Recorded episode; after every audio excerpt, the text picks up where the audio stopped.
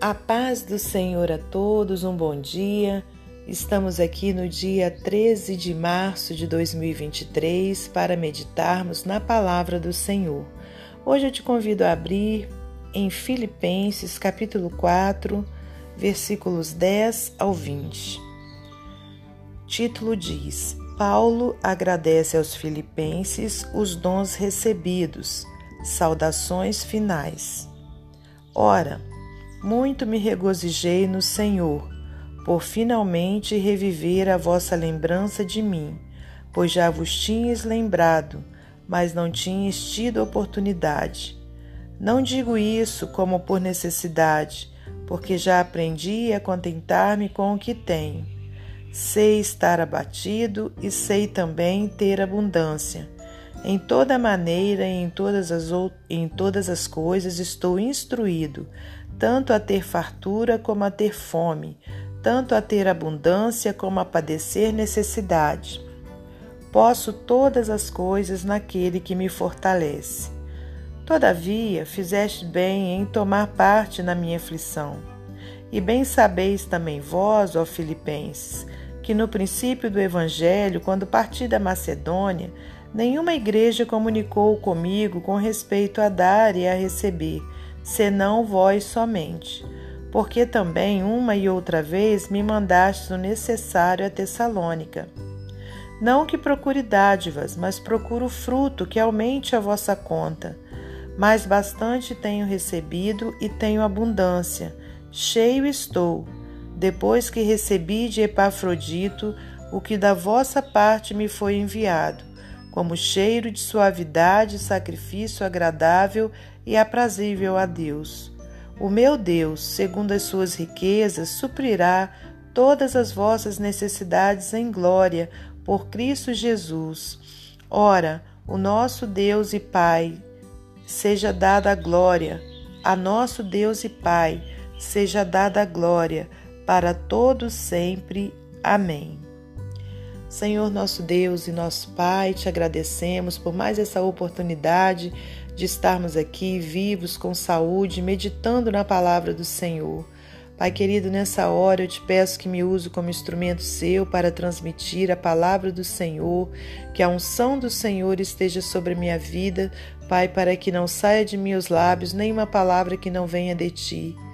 Pai amado, muito obrigada por mais essa semana que se iniciou, por nossa saúde, por nossa família, pela sua proteção. Pai querido, que o Senhor continue nos guardando, protegendo os nossos familiares.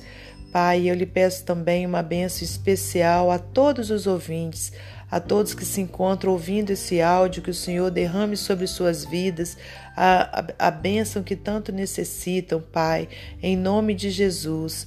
Muito obrigada, Senhor, por tudo. Glórias a Deus Pai, a Deus Filho e a Deus Espírito Santo. Amém.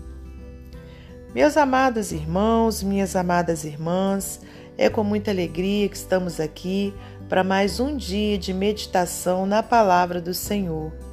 Hoje, nessa segunda-feira maravilhosa, onde temos o fôlego de vida, né, mais uma vez para podermos falar, para podermos estar de pé, para podermos ouvir a voz de Deus e também agradecê-lo, né, por tudo que ele tem feito por nós e por tudo que ele ainda irá fazer, porque Deus ele é maravilhoso e ele é misericordioso e ele está sempre cuidando dos seus filhos. Assim como um bom pai cuida dos seus filhos, o nosso Senhor, que é o, o pai dos pais, né, aquele que tem todo o amor é, para poder entregar, né, está cuidando de nós. Aleluias. Então aqui o apóstolo Paulo é, nessa carta né, que ele escreveu à, à igreja de Filipo, Filipos, ele vem agradecendo àquele povo né, pelos dons recebidos, pelos presentes né, que ele recebeu daquele povo.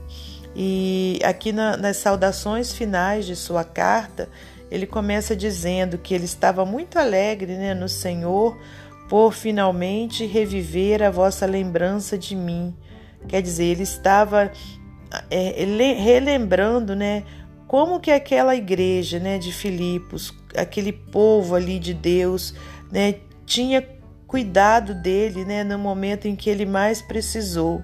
E aqui ele diz: Olha, ora, muito me regozijei no Senhor por finalmente reviver a vossa lembrança de mim, pois já vos tinhas lembrado, mas não tinhas tido oportunidade.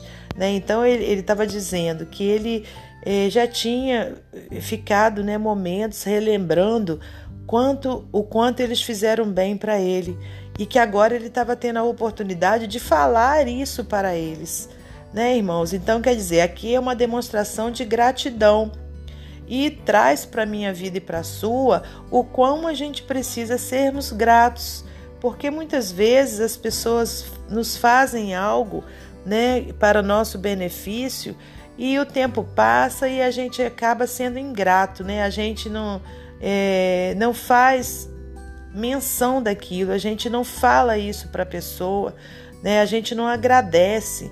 Então, Paulo está trazendo para a gente esse, esse grande exemplo, né? Exemplo de gratidão a um povo que lhe ajudou. Conforme ele disse aqui no versículo 11: Olha, não digo isso como por necessidade, porque eu já aprendi a contentar-me com o que tenho. Sei estar abatido, sei também ter abundância, em toda maneira e em todas as coisas estou instruído, tanto a ter fartura como a ter fome, tanto a ter abundância como a padecer necessidade.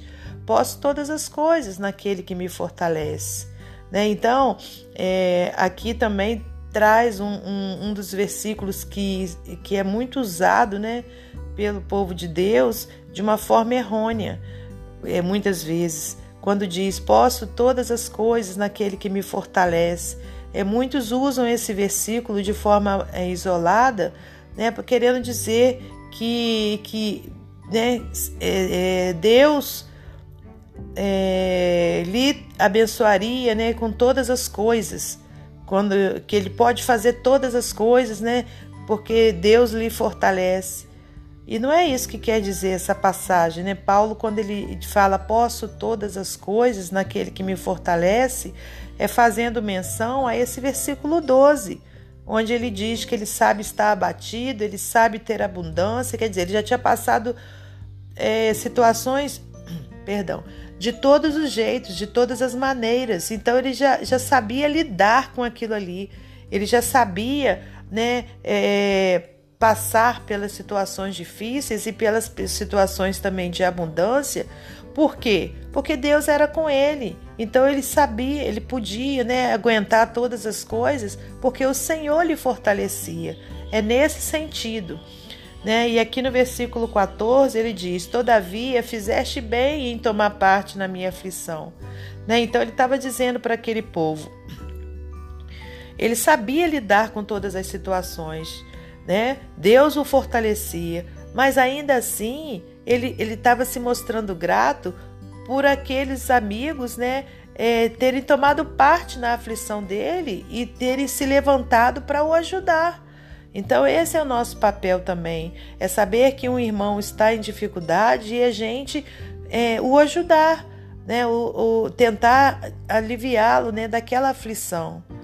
E aí ele continua dizendo no versículo 15: e bem sabeis também vós, ó Filipenses, que no princípio do Evangelho, quando parti da Macedônia, nenhuma igreja comunicou comigo com respeito a dar e a receber, senão vós somente.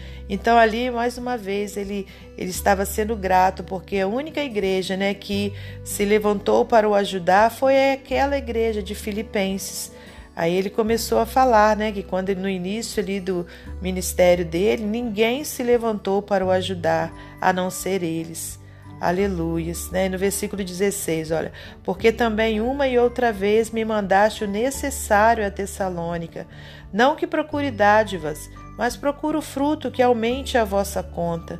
Mais bastante tenho recebido e tenho abundância, cheio estou, depois que recebi de Epafrodito, que da vossa parte me foi enviado, como cheiro de suavidade e sacrifício agradável e aprazível a Deus, né? Então a igreja tinha enviado uma ajuda para Paulo, né, por meio desse homem chamado Epafrodito, e ele estava ali agradecendo, né, e pedindo a Deus, né, que os abençoasse. Olha o versículo 19. O meu Deus, segundo as suas riquezas, suprirá todas as vossas necessidades em glória por Cristo Jesus.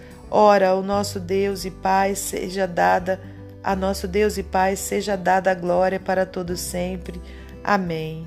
Né? Então, irmãos, é, aprendemos muito com essa palavra né, do apóstolo Paulo no final dessa carta, onde ele não se esqueceu de agradecer àquela igreja pela ajuda que ele tinha recebido, né, mesmo ele sabendo é, se contentar com um pouco, com muito, né, porque Deus lhe fortalecia, mas ainda assim ele agradecia e pedia a Deus que lhes abençoasse. Então é dessa forma que nós devemos proceder, né? É proceder como a igreja de Filipos, né?